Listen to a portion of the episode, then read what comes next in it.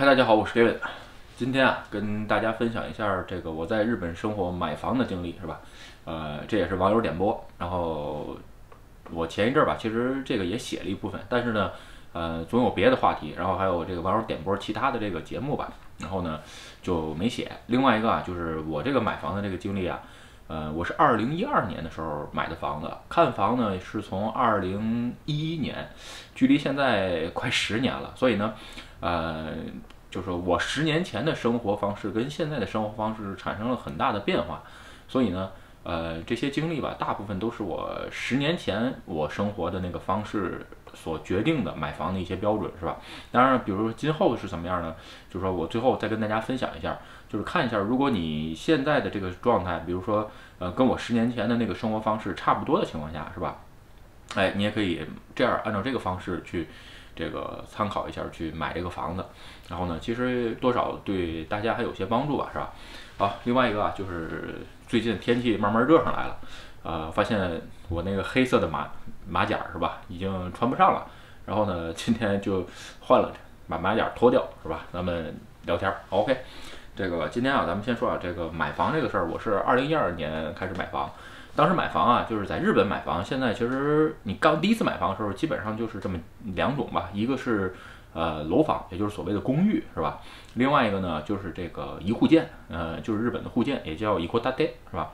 就这种，就是两这两种房子。还有一种房子也有，就是一户建里边的，嗯，叫住文住宅，是吧？就蒙就打，那个玩意儿挺贵的，而且我觉得就是。你一上来买房就搞这个，也不是说不行啊，但是那个东西，嗯，太麻烦了，只能说，在你如果日语都不好的情况下，什么的搞这个事儿挺难的，呃，因为我是二零一一年买房，准备开始买房，二零一二年正式买完了，二零一一年开始调查，我是二零零六年来的日本，也就是五年吧，那阵儿其实日语也一般，很多单词都不知道，就因为这个买房这个事儿，你想人生第一次是吧？就是很多单词都不知道，当时去这个不动产去聊的时候，就发现。哎呀，这个玩意儿真是这么多单词不知道，基本上人家每次非耐非常耐心的跟我讲，然后呢，哎，不知道的我提呃提前查或者是回去再查是吧？呃，花的时间挺长的，前前后后花了一年的时间。然后呢，日本买房是这样，就是分咱们因为我自己买的是这个公寓，所以呢，今天咱们就聊这个公寓。呃，为什么我当时选择买公寓呢？因为是这样，咱刚呃刚才说了，我当时来日本五年多的时间吧，就说呃属于。又既熟悉又陌生的这么一个阶段，因为五年，就是说，哎，稍微熟生活熟悉一点了。但是呢，你说像买房这种事儿还是很陌生，第一次是吧？就说很多东西都不知道。然后呢，最后在网上查了一下，这个一户建啊，很多的时候你要去自己去维护它。你比如说，就是说，呃，外墙啊，或者是水道啊，等等等等，很多的地方吧，就最后一发现啊，这个东西实在是太麻烦了，对吧？嗯，不太适符合我的个性，所以呢，就是说 我不想把这些时间花在这方面上，所以呢，当时就决定呃买公寓。然后呢，买公寓之后吧，你还有两个选择，一个是买新房，一个是买这个二手房，是吧？其实说这个是这样，二日本的二手房市场，嗯。一般只能说这个跟其他的国家吧还不太一样。嗯，为什么呢？这个跟它特殊的文化有关系。其实日本的房地产，这个这 这，咱们不聊，不在不在不在这儿深聊日本房地产的背景啊。日本的房地产其实是有很大的问题，它只有只有新房好卖。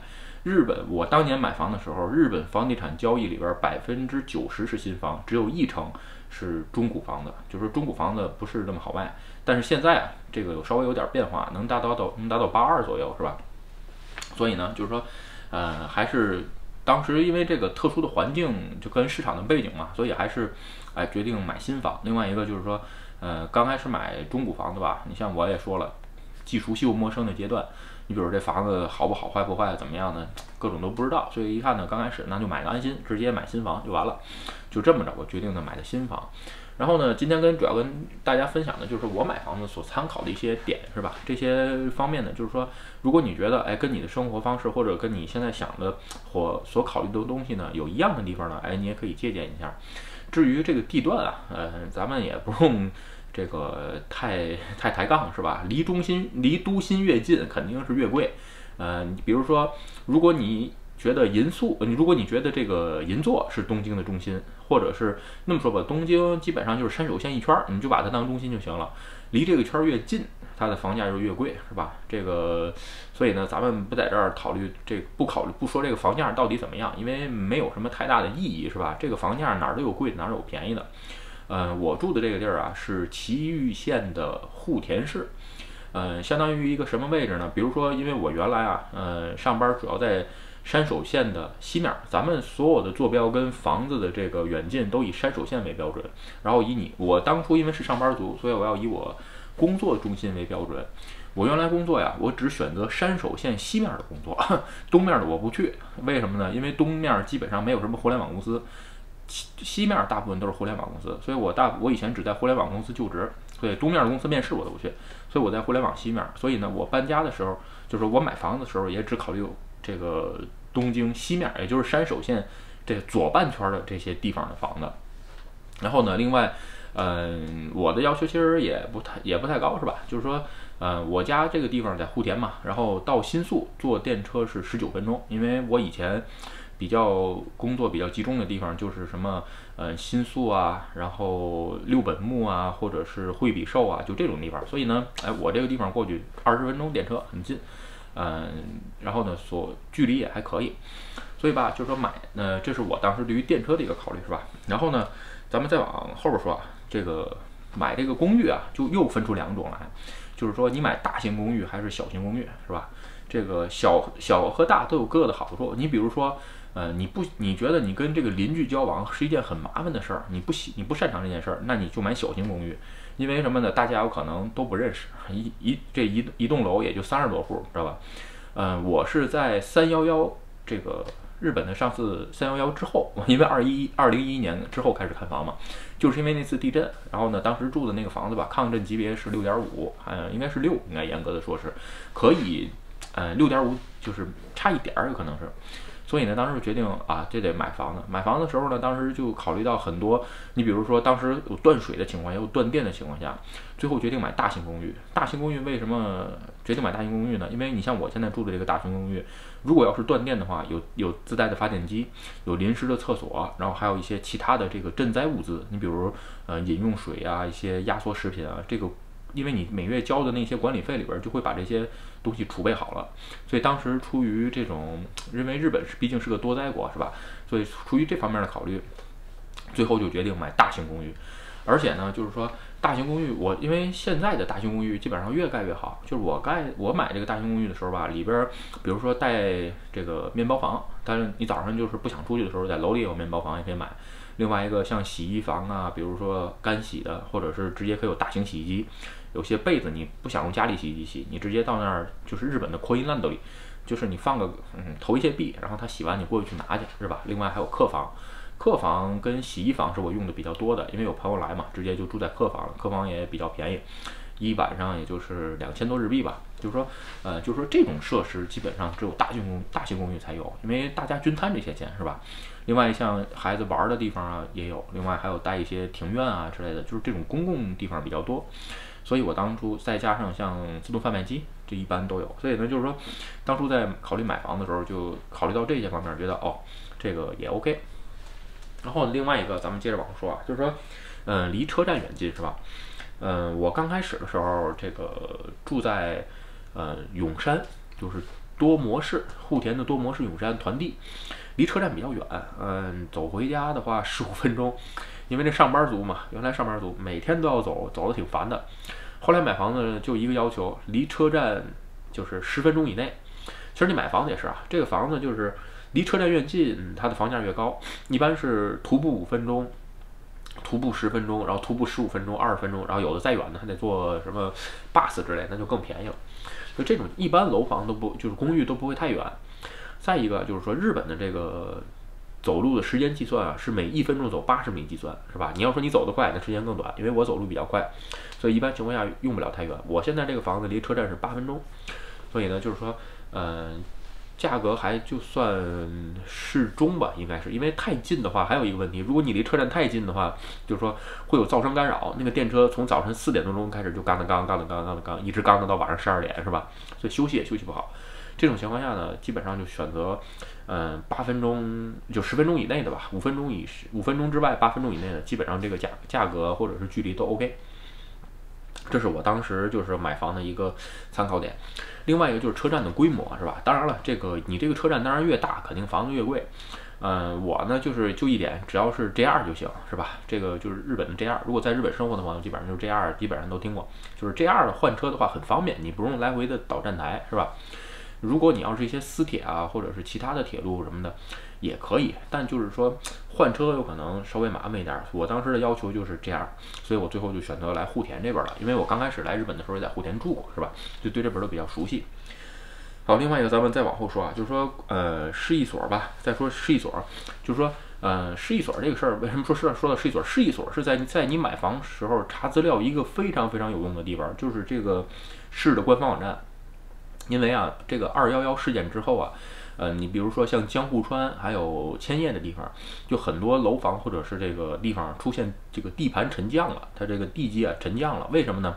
它以前是堆填区，它就是海。它自己堆填出来的，哎，一一地震之后，这个地盘下沉了，是吧？这种当时就看完新闻的时候，觉得，哎呀，这要是买着这房子就彻底歇菜了，是吧？而且这个是不保的，所以呢，当时买这个房子的时候，还特意查了一下户田这个奇玉，是吧？奇玉本身就是一个没有海的城市，没有海的县。所以呢，地盘基本上都是岩石构成，地盘还算不错。但是，所以你查一下。当然了，它有的也是河川冲击出来的，你但是你也要查好。所以呢，你买房的时候就看一下，比如说离河有多远啊？因为我这个地方离荒川，呃，属于不远不近的距离。就算是发大水，呃，冲也冲不到我这儿。我当时就是哎查了一下这方面的资料。所以说，就说如果想买一些离水啊或者是比较近的朋友，要注意一下。呃，你这个房子如果万一这个河决口了，冲到你这个地儿水有多高，对吧？到我这个地方是五米，呃，有的地方有可能会有十几米，所以一定要注意一下。好，另外一个啊，就是说，嗯，本身我是自己有小孩之后啊，才开始考虑买房子，所以呢，买房子是好一个重要的参数吧，就是这个关于叫待机儿童，日本人待机儿童就是什么呢？他上不了幼儿园，就是幼儿就是幼儿园的数量，嗯，不够。孩子进不去幼儿园，只能等着，要不然你就上私立，啊，你比如我有朋友在板桥上私立，一个月幼这个幼儿园私立要八万块钱，是吧？这个一般的工薪族很难接受这个价格，我只能说，所以呢，当时听完这个之后，觉得，哎呀，这个我也接受不了，所以呢，我买买房的时候看看这个市每年会有多少待机儿童，这个待机儿童的数量也是从市一所这个市的市一所能查到的，是吧？这个这个指标也非常重要，如果有孩子的朋友特别注意一下。另外一个就是说人口比例。为什么说我当初在多模式住的时候，后来搬到户田这儿呢？多模式啊，其实非常好，就是说它的绿化非常好，一个人平均有十四棵树，就是绿化的比例非常好。你像我住的这个户田，一个人只有二点三棵树，绿化比例非常一般。但是多模那个地方有一个最大的问题，就是它的人口比例不好，就是说大部分以老人居多，所以说基本上看不见什么孩子，年轻人也少。所以这种市啊，待着时间长了之后，发现。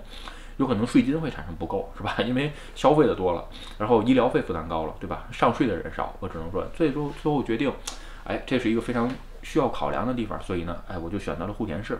另外一个就是说，你从市一所上可以查到这个市每年的迁入跟迁出人口。日本是一个就是说少子高龄化的的这个国家，对每个朋友看视频的朋友基本上都知道。所以呢，就是你选择买房的这个地区的时候啊，你要看一下这个市每年迁入跟迁出的人口。如果说它的人口在不断的减少，呃，其实也不是个好现象，因为什么呢？这个是税收就少，各种福利也就没有，对吧？所以说，相反有活力的城市，它都会写，就是说每年有多少人口迁入，基本上它是一个增长。所以呢，我住的这个户田市大概有十万人口，每年都是哎非常非常少，这么几百个人、几百个人呢在这儿往上涨，有迁入的，当然也有迁出的，哎，这种也是一个好现象。如果你要是爆发式的迁入，你比如像日本有一个地方叫武藏野小山。嗯，这种爆发式的迁入呢，我也不推荐。为什么呢？就是说武藏野小山已经成为一个很大的问题了。它它只有一条线，对吧？然后呢，每天早上通勤的人会挤那个电车，挤得很多很多，而且周围人口的密度会突增，就是说这个会让你觉得跟都内住没有什么区别，就是很压抑，人和人的间的距离很压抑。另外一个，所有的公共资源也会不够用。所以这种情况下，当然税收会高，但是税收高不能在短时间内解决这个市内的这个。基础设施问题，因为基础设施要是建起来的话，还要花很长很长时间，所以呢，迁入迁出的人口比例也是一个非常重要的事儿。所以呢，买房的时候朋友要看一下，是吧？OK，然后咱们再往后边说啊，就是说，呃，另外一下公共料金，公共料金啊，这个也是我后呃买房的时候才注意到的，就是说日本的上水和下水，日本你拧自来水拧出来的那个水，跟你排放的那个污水都是收钱的。当然了，至于还有其他的，对吧？比如电费啊等等等等，就是说，呃，水钱都不一样。户田啊是拥有全市日本最便宜的下水，这个一吨下水好像是七百多块钱，它是全日本最便宜的。上水一般是吧？所以呢，就原来是最便宜的，现在是不是我也不知道，有可能，嗯，不，反正不是倒数第一就是倒数第二，非常非常便宜。所以这种情况下呢，哎，对一个我当时是一个普通的萨拉利曼的时候的，哎，对，对于我的这个家里的这个钱包还是比较友好的，是吧？能帮我省一点钱。另外一个就是现在日本因为电力已经开放自由化了，所以呢，呃，我像像我在我现在住的这个地方是集中把电力包给了 NTT，所以呢每个月的电费会减免百分会减有百分之五的折扣。至于就是说，现在如果你要买这种极端的房子的话呢，你可以看一下啊，这地儿有没有有这种电力自由化，这种情况呢，电费也会便宜，所以哎，也是一个非常重要的参考。至于你像庶民治民税啊，和其他的东西的，也都相关的看一下。好，OK，咱们咱们再往后聊，就是这个视频，我发现啊，真的是越聊越长。就是说这个还有学区房嘛，有时候朋友总问，哎，日本学区房啊怎么样怎么样？其实说句实话啊，学区房文京区，日东京都的文京区是学区房。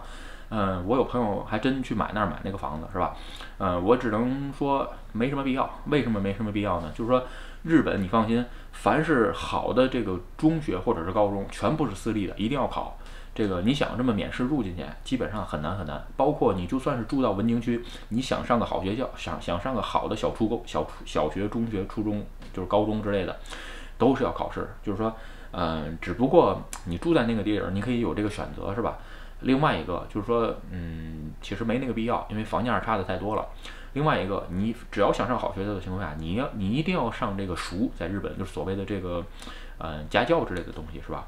你只要上一个好的家教，对吧？这个考上之后也非常容易，在高中或者是初中阶段考上也很容易，基本上高中考上也可以，对吧？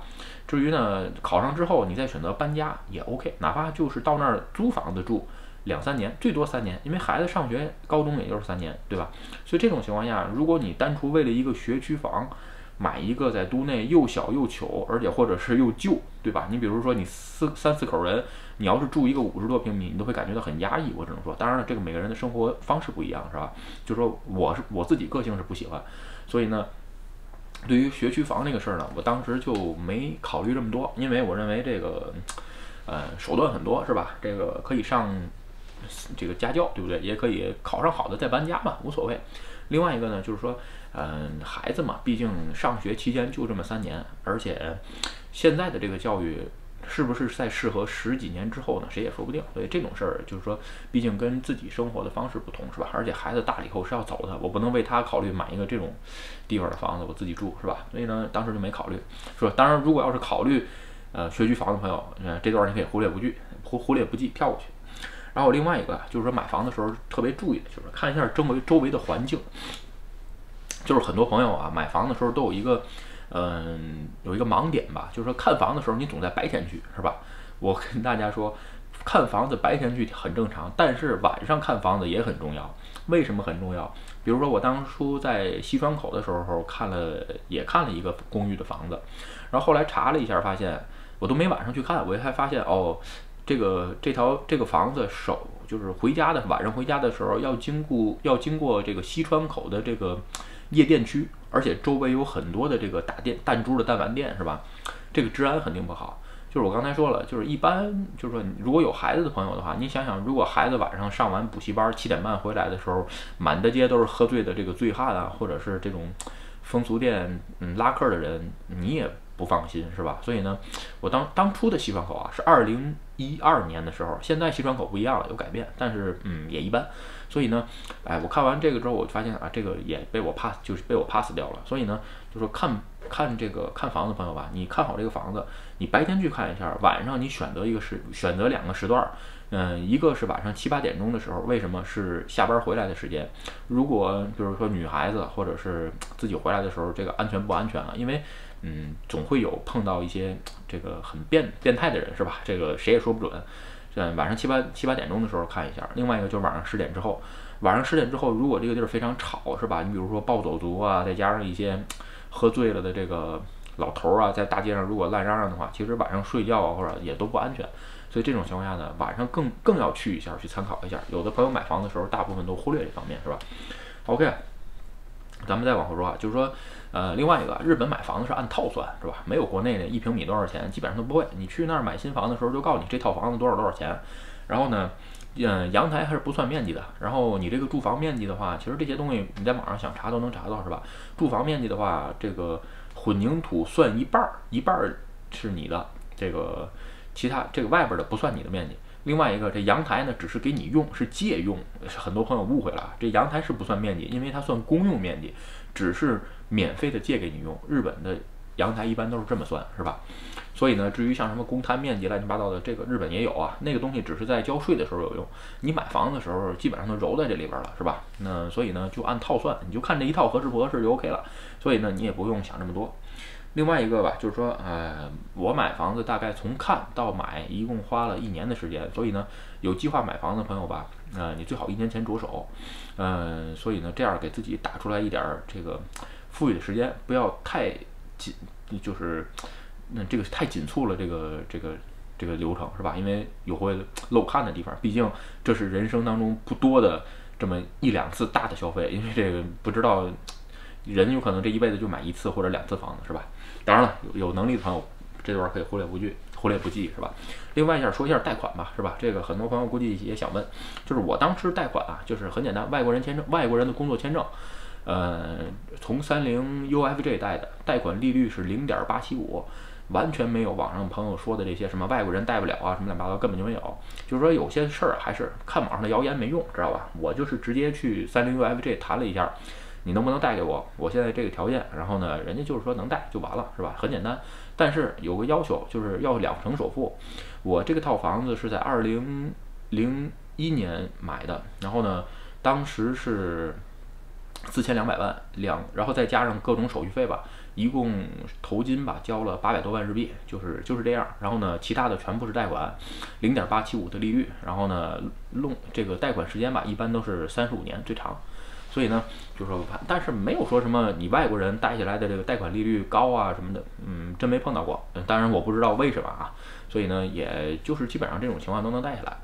还有另外一个就是说，呃，日本的房贷还有一点啊，都是带保险的。所以呢，就是说，嗯，什么是保险？就是说三大疾病，你比如说，你要是身体残疾不能工作了，或者是你是什么呃脑栓塞呀、脑梗塞呀，就是这种疾病吧，就说你这贷款后边就不用还，就免除了。所以呢，我为什么在其他的视频跟朋友说过，就说你不用买生命保险，为什么？没有什么用，你只要买一套房子是吧？这个你要是没有了，你这房子大不了就给孩子或者是老婆留下了，就是就这么简单的事儿是吧？然后另外一个，嗯，咱们再呃再说一点，这个视视视频时间是越来越长了，不好意思啊。就说，呃，至于火灾跟地震保险，一般有的人也推荐你买，啊，我是都没买，为什么？呃，先说啊，这种水泥的，一般情况下，嗯，不容易起火。另外一个，嗯，这种新房子都有火灾报警器，你有感知的情况下，它马上就会响，嗯，滋滋滋的全楼都响。所以一般情况下呢，我当时看完有这个设备，我就没买。还有一点就是说，如果你这个房子里边的东西全是全没有了，知道吧？三百万也就重新装一遍，也就能装好。所以呢，也就没考虑买这个保险，无论是地震还是火灾，而且这个地震跟火灾保险在公寓的这个房子里边，在判定的时候非常非常的严格，它有着变态的严格的方式。所以呢，你就算是交了这个保险，你有可能也拿不到。所以当时出于多方面的考虑，这两个保险我都没加。至于加不加，呃，网友自己决定。我是没加，我只是给大家一个参考，是吧？OK，另外一个啊就是买房之后啊，会有很多很多额外的出项，这是买房很多朋友刚开始买房没考虑到的，在这儿跟大家简单的说一下，就第一有固定资产税了，你买完房子之后是地加上你这个房子的钱都会有，因为你有公摊，就是庭院的公摊面积是吧？这个税每年都要，就是每年都要交的，所以你又想额外支出，再加上你买公寓之后呢，会有修缮基金加上管理费之类的，因为我这个地儿是有人管理，所以呢会有管理费，再加上如果你有车，还有停车场费用，所以呢这几项加起来是一个非常大的开销。我的情况下，如果不算固定资产税，只是修缮基金、管理费跟停车场费，停车场费呢是自行车跟汽车都收费的，嗯，加一块儿好像每个月五万多块钱吧，我也没仔细算过啊，就是嗯应该是五万多块钱现在。呃，这个修缮基金跟管理费每年都是涨的，随着你的房子越旧，这个修缮基金越来越贵。所以呢，就是说为什么当初没买中古的房子，也跟这修缮基金有关系，因为不知道交多少钱。OK 啊，呃，再就是说啊，还有一点就是说，稍微注意吧，给大家补充一点，就是说搬房搬家的时候买家具是吧，不要一气儿都买齐了。呃，我家基本上是搬来的时候就是空的，一边住一边摆。所以就是说，你提前，我认识很多很多朋友啊，搬家之前很兴奋，去买了一堆新家具，然后搬进来之后发现，嗯，大小不合适，自己原来这个玩用不上，是吧？很多很多不合适。就是说，你先住进来，一边住一边买，然后根据你自己新的生，因为是新房子嘛，根据你自己新的这个生活方式再决定买什么家具，这是最合理的。就说不要一下都买齐了，而且。对你的钱包负担太重，是吧？当然了，我当时也是没也是穷，没有没有钱。其实说白了是吧？这个有钱有钱的话，全买齐了也 OK。好，然后呢，我大概是花了两年时不到两年的时间吧，才把家里所有的家具都一点点的换完了。当然有些东有些东西旧的先用，用一阵发现哎这东西不好用，然后我就把它换掉了，是吧？OK 啊，另外一个咱们在。还跟能跟大家分享一下的吧，就是哦，还有一个就是说，日本这个房子啊，建设的时候都有这个建筑商是吧？我是查了一下，因为我当时还是那句话，就是说，呃，既懂又不既熟悉又陌生的条件下呢，我就买了一些比较有名的建筑商。我这个是大成建设的，应该是日本最大的一家建筑商，所以呢，就买这种所谓的名牌公寓吧。呃，最少有事儿的时候呢。呃，都有个保障，这是我自己的心态啊，就跟每个人不一样。OK，然后呢，咱们再说说一点这个今后这些事儿吧，就是说，因为这次疫情吧，包括我现在这十嗯将近八年的时间吧，我自己的家，我自己包括家里的这个生活方式发生了很大的转变，是吧？我也从上班族变成了自营业，呃，我也不需要每天去挤电车上班了，所以呢，这车站离我近不近其实没什么用，所以呢。如果在今后如果要是换房子的话呢，我可能会考虑买这个离车站稍微远一点的，呃，这种一户建。然后呢，因为离车站远了之后，其实就没有多少公寓了，所以你也没有什么可选的，是吧？然后呢，再加上就是说这次至于孩子的教育问题呢，我觉得通过这次疫情之后吧，日本政府也会推进一些远程教育，所以呢，对孩子的教育这些事儿，至于学区房更不考虑了。对于孩子教育，如果能实现远程的这种在线教育的话呢？哎，我相信也可以解决。就算是交通一般的情况下，不需要这么方便，有电有有有公共汽车就 OK，是吧？然后呢，最后就是说，嗯，现在吧，就是说随着这个时代的变化呀，有这个互联网的加持，所有的服务，我觉得以后都会进入互联网。所以呢，有互联网的加持，每个人的这个生活方式，包括生活的这个思考方式跟生活的方向，都会产生很大很大的变化。所以呢，你一定要结合自己的生活方式。然后呢，如果你有自己的。